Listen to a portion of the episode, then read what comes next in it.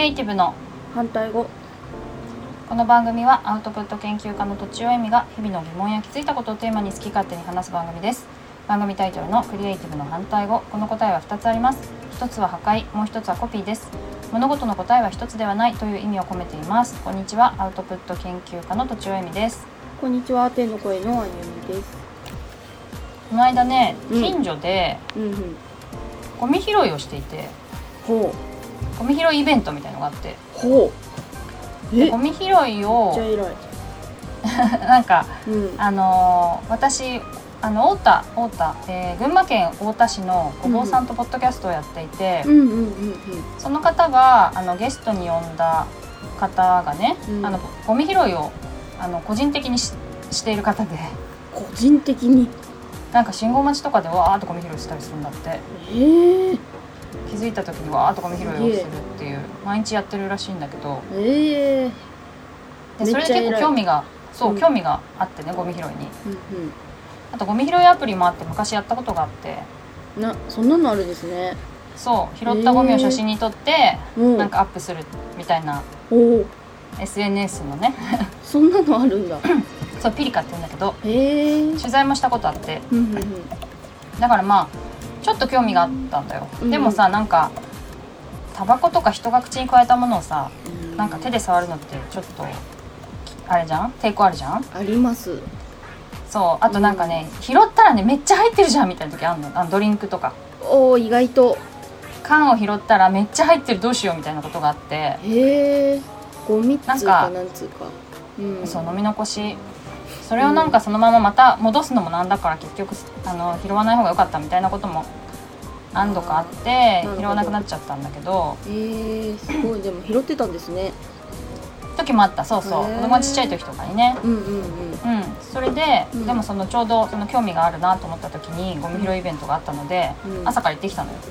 えらい。はいはい、はい、そしたらうん。でも結局それはゴミ拾いっていうのはまあある程度口実でうんでそのなんかみんなで地域の人と交流しましょうとかうんなんか告知がある人は告知してねみたいな集まりなの、うん。うんいいですね。だから私さ雑談の媒介媒介物みたいなの探してるたじゃない。してました。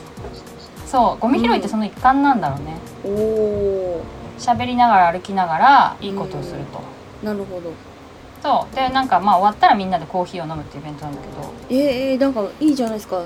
いい人集まりそうだし。おしゃなのよ。おしゃなの？マおしゃなのよ。あのフライヤーとかもさ。へえあとまあそうだね。来てる人たちも割と。それで若い人が多かったりとか。うんうんうん。うん。それでそこでなんかちょっとあの次男が料理料理を習いたいんですけどうん。なんかあのそんなチェチェーンっていうか大きいとこじゃなくて、うん。近所でやってるとこ知りませんかって言ったらうん「ああじゃあなんかちょっとあのうちのとこの何料理そのエリアでねやってる、まあ、居酒屋さんとか小料小料理屋さんとか料理屋さんのほオーナーに聞いてみようかみたいなことになってうおお。いい流れ。そうなの。やば。日程も決めてへえいやすごくない？ちょっとあの。料金とかすごいですね。小料理屋っていうか本当に普通の料理屋さんかな？和食屋さんか。うんうん。そう。だからすごいあの本当なんていうの？料理長みたいな人にやっていけるっぽくって、うん。やっていただけるっぽくって。うん。いやすごい。おなんか急に開けた感じがしま そうそうすそう。すごい。それでなんかねそのゴミ拾いに行ったことをきっかけで、まあ、結構頑張って喋ったのはあるんだけど、うんあれよあれよといろいろつながってねうん。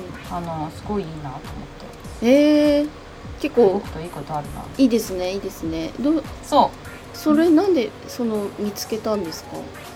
行ってみようって思ったけど、うそう。そうあの地域、うん。地域のうん。えっと例えば池袋とかさ私うん。西池袋に住んでんだけど、西池袋、うん。イベント何月何日イベントとかやったら出てきたんだよね。そういうページがあって。へえ、うん、そう。その日のイベントまとめてるページがあって。そこに出てきたの。それで行ったそうちょっと勇気がいったけどね。そうですよ知らないね知ってる人誰もいなくて大丈夫かなみたいな。うんうん。いやでもなんかいいですね。そう動いてみるといいことあるなと思いました。はい。うん。それで、うん。えっとちょっと枕が長くなりましたが は今日はですね、はい。あのまあむ前はストーリーブックって言ってたあの本本っていうのかな、うんうんあのサービスがね、うん。なんか1個できたのがあったのでちょっはい。と大きく発表したいなと思いまして、はい。まあ、ツイッターの方で、うん私自身のツイッターの、うん。えっと、上に今固定してあるんだけどはい。あの渡辺拓也さんという方のね、うんえっと、この方はアジアでうん。活躍活動しているプロのサッカー選手なんだよね。おー。うん、でさ、うんプロサッカー選手って言った時に J リーグとか、うん。あと例えばなんかスペインとかさうんあっちの方のヨーロッパの方で活躍してる人とかまあ有名じゃん？うん。うんだけどそうじゃなくてうん。アジアとかのうん。あのプロリーグでうん。活躍してる日本人が日本人の選手がいるってあんま知らなくない？知らないですね。確かそうだよね。にうん。であなんかつないでくれた方がいて、はい。でその方のあのストーリーブックを書いたんだけど、うんうん。でストーリーブックの名前を変えて今は、うん。エミットストーリークラフトっていうサービス名にしてるの。いいですね。可愛いエミットは、うん。私のエミと千代のうん。あの途中で切ったって感じね。本当だ。本当だ。そういうことか。そう。はいそうそう、はいなんだなんだと思った？えたなんかエミットってなんかこうクラフト的な要素があるのかとあーそっか。でもなんかなんだっけ？英語で何何の意味があったかな？なんか確かに意味はあった。うん。ううん、悪くはない意味があったんだけど、うんうんうん。そう。でもエミットストーリークラフトっては名前名前ね。私の個人名を入れたって感じです、なるほど私がやりますってことで。そうそう。いいですね。それでそのまあプロサッカー選手のストーリーを書いたんだよね。うん。であとはデザインあのちゃんと組版っていうかその、うんうん。組版のねデザインもしてもらって、うん。まあ、印刷はしないんだけど、まあ、PDF として本のように綺麗にはい。電子書籍のように。そうそう、まあ、印刷は前提としていなくてうんうんしてもいいけどね。うん。でもまあそのまま PDF で読むっていううん感じでうん。作ってもらってう、んちゃんとイラストレーターさんにうん。あの表紙の絵とか、うんうん。いあの挿絵中の挿絵もお願いしていいですね。作ったのよ。なんかすごくうん。あの作品って感じがしてうん。すごく自分自身も嬉しくって。いいですね。そう。うん。でえっとまあ私が受注して、うん。まあ、私がこうまあまあ以前ね安田さんに相談したりしてこのサービスができたのもあるけども、あうんうん。うん。で私がデザイナーさんにお願いしたりあ、うんうん。まあ、デザイナーさん経由でイラストレーターさんに依頼してもらったりして、うん結構その私が主体で動いた作品なわけね。うんうんうん。うん。だから非常に感慨深いなと。うんなるほど。そう。結構ライターってさ、うん。あの仕事があってこれお願いしますみたいな、うん。あの一番下で受注するっていうことが多いんだけど、あ自分からこうやってねうん。あの商品があるっていうのを並べとくのはこれも安田義雄さんの教えではあるけれどああそっかそっか。そうそうそうそう商品を並べて、うん。あのそれを買ってもらうっていうのはうん。結構あの体験としてうん。違うなって思いましたね。なるほど。そう、えーでちょっと今日はめちゃくちゃいいめちゃくちゃいいよね。やっぱさ絵が入るとさ。うん。よくて、うん。あとまあこれそうだなちゃんと説明した方がいいか。これは実話をうん。実話というかその人のあのストーリーだよね。うん。例えばその、今回だったらサッカー人生。うん。あとは多くの方はまあお仕事人生だったり、うん。あと会社の創業のねストーリーだったりとかするんだけど、うんうん。それをお伺いしてそれをまあ小説風に書くってことですね。うんうんうん、であのだからセリフとかもあったりとか、感情みたいなことがあったりする、読みやすいように書いてるっていう感じ。うん。ううん。んでまあ普通の小説本の小説とかよりは全然ボリュームは少なくってうん。多分5分の1とか10分の1とかそれぐらいなんだけど、うん。えっとそうそれで書いています。で、どんな風に進めるかっていうのをせっかくなので今日はねちうん。ょっと言おうかなと。思って願いします。ますがそうで大体1万から1万5千字ぐらいなんだけど、うん。それをやるためにまずインタビューをうん。するんだよね。うんでその前になんかあのよくさ人生チャートみたいなさこう、うん。アップダウンの波があるやつあるじゃん。はい。書いたことある？な何歳の時にこうよくてない書いたことはないです。はい。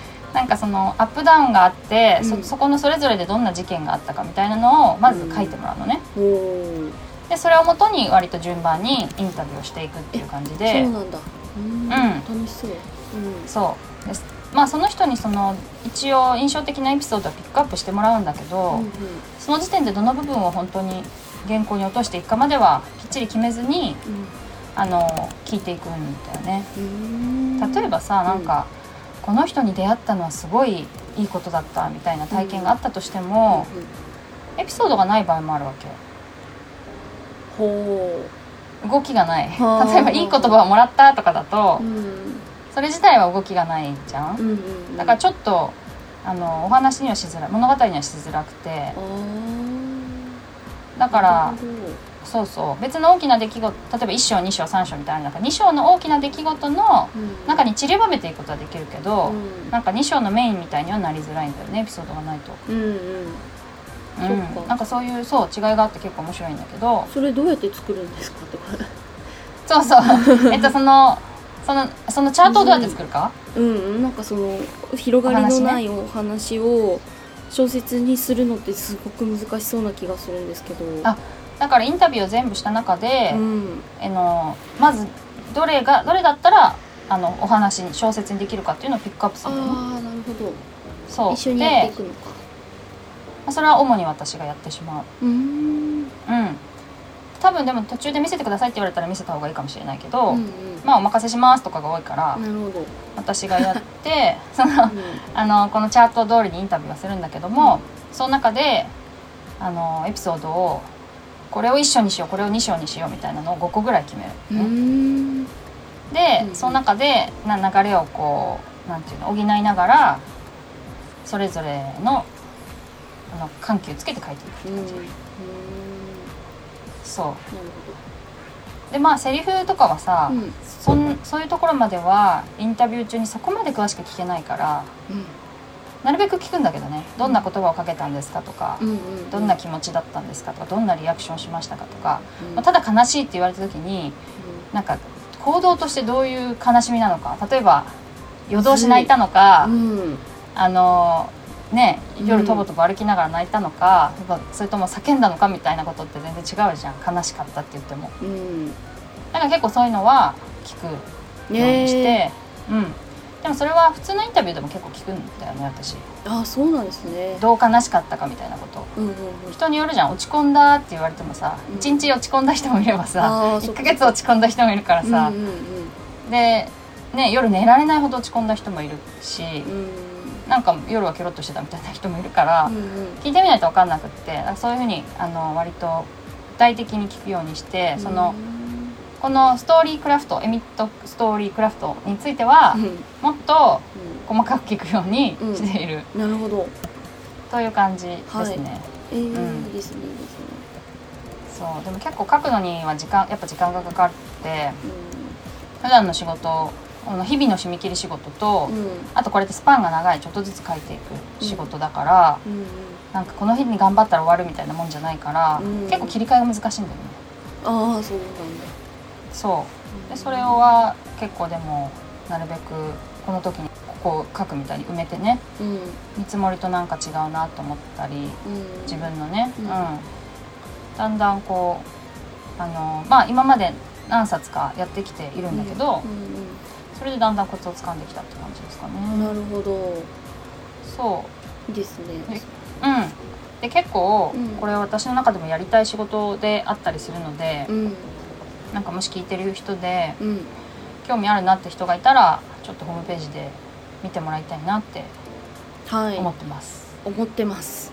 そう。大体インタビュー、うん。インタビューはね2時間かける2回ぐらいそうなんですね。うん。大体全部で4時間ぐらい。うんうん。でもただ書いた後にうん。原稿確認が結構大変だと思う、ああご本人の。そう。う、ん。そう。書いてもらって終わりじゃなくてさう、んうん。意外と自分でも確認してチェックしてう、ん。いいか悪いかみたいなところがあるから、うなんか勝手にできるわけではないっていうことね。んなるほど。あのお互いまあのお互いにこう協力が必要ですみたいなことを、そうかうんうんあとイラストも上がってきたらこうこうしたいとかああしたいとかさ言ってもらわないといけないので、ううん。んという感じであのそう大募集中ですというはい。